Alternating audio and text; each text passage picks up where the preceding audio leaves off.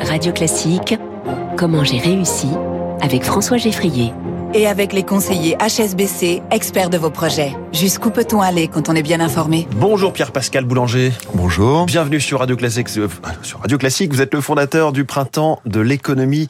Dites-nous ce qu'est le Printemps de l'économie, c'est cet événement qui se tient euh, dans quelques jours, à la semaine prochaine, du 5 au 7 avril. Du 5 au 7 avril au Conseil économique, social et environnemental. Donc se tient la 11e édition du printemps de l'économie. Donc le printemps de l'économie, c'est un, un grand euh, colloque euh, de, de, plusieurs dizaines de, de conférences débats qui se passent chaque année autour d'un thème hein, lié euh, à l'actu et euh, au programme scolaire et universitaire.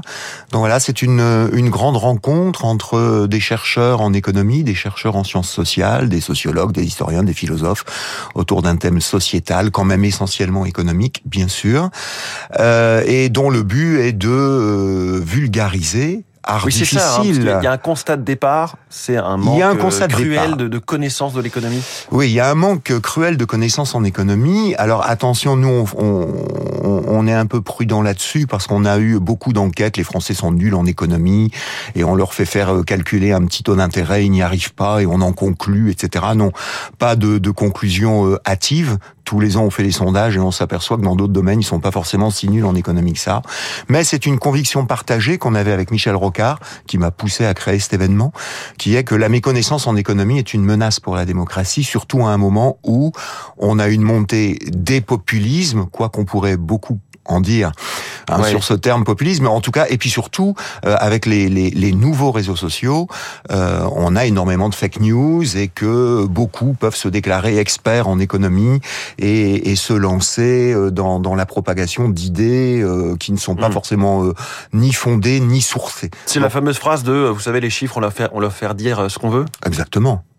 Mais, mais, déjà à l'époque, en 2013, donc quand vous créez le printemps de l'économie, vous faisiez ce diagnostic, ce lien entre euh, méconnaissance de l'économie et menace pour la démocratie. Oui, oui, déjà. On le faisait déjà. Euh, c'est d'ailleurs pour ça que même avant 2013, j'avais démarré euh, suite à la crise de 2008. Hein, il y avait une, une, une vraie appétence des jeunes pour l'économie. Euh, donc j'étais enseignant. Hein. Euh, il y avait une grande appétence des jeunes pour l'économie qui était liée à des angoisses, des craintes, mmh. etc.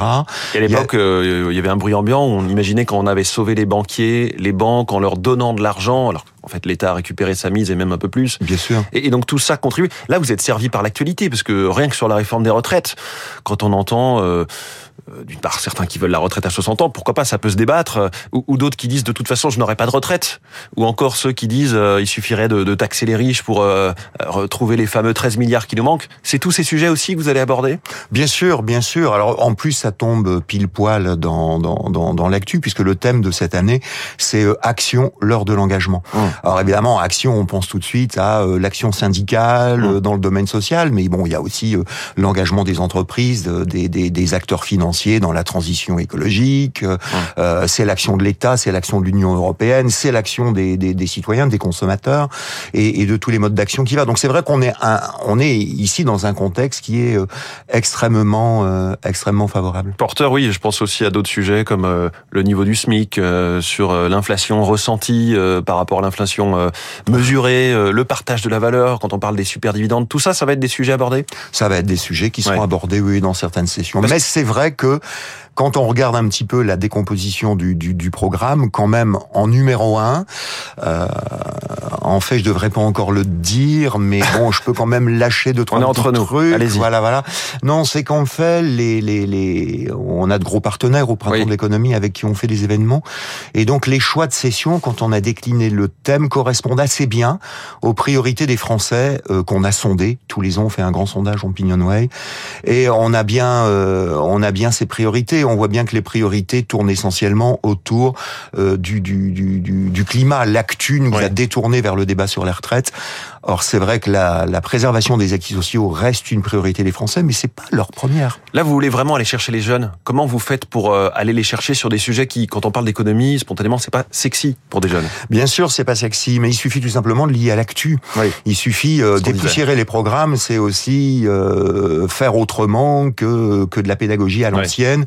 Vous avez 35 euh, individus, ou si vous êtes dans un amphi, plusieurs centaines assis sur une chaise et en train d'écouter et de noter Donc quand vous liez à l'actu et que l'actu est brûlante, Mm. quand, quand, quand vous faites vraiment du débat, euh, là il y a eu il y a une appétence. Les les les, les gens sont preneurs. Mm. On a le 65 fait que, justement, Pardon. Euh, Le fait qu'il n'y ait pas de consensus, hein, généralement sur les sujets économiques, il y a souvent deux camps, euh, orthodoxes, hétérodoxes, euh, on va dire gauche-droite, libéraux ou plus sociaux. Euh, ça, ça n'encourage pas à avoir une vision claire ensuite quand on sort du débat. Et en même temps, on voit que le débat est vivant. Oui, mais vous avancez quand vous dites qu'il n'y a pas de consensus. Parce qu'il y a, il y a souvent un consensus sur- sur les diagnostics. Oui. En fait, là où il n'y a pas de consensus, c'est effectivement sur euh, le système saura-t-il s'adapter par rapport aux grands enjeux climatiques ou faudra-t-il euh, faire évoluer ou changer le modèle? Et après, oui, il n'y a pas de consensus sur les politiques à mener ou les moyens à mener. Et là, Ouais. on retrouve effectivement euh, les, les, les oppositions entre diverses écoles de pensée.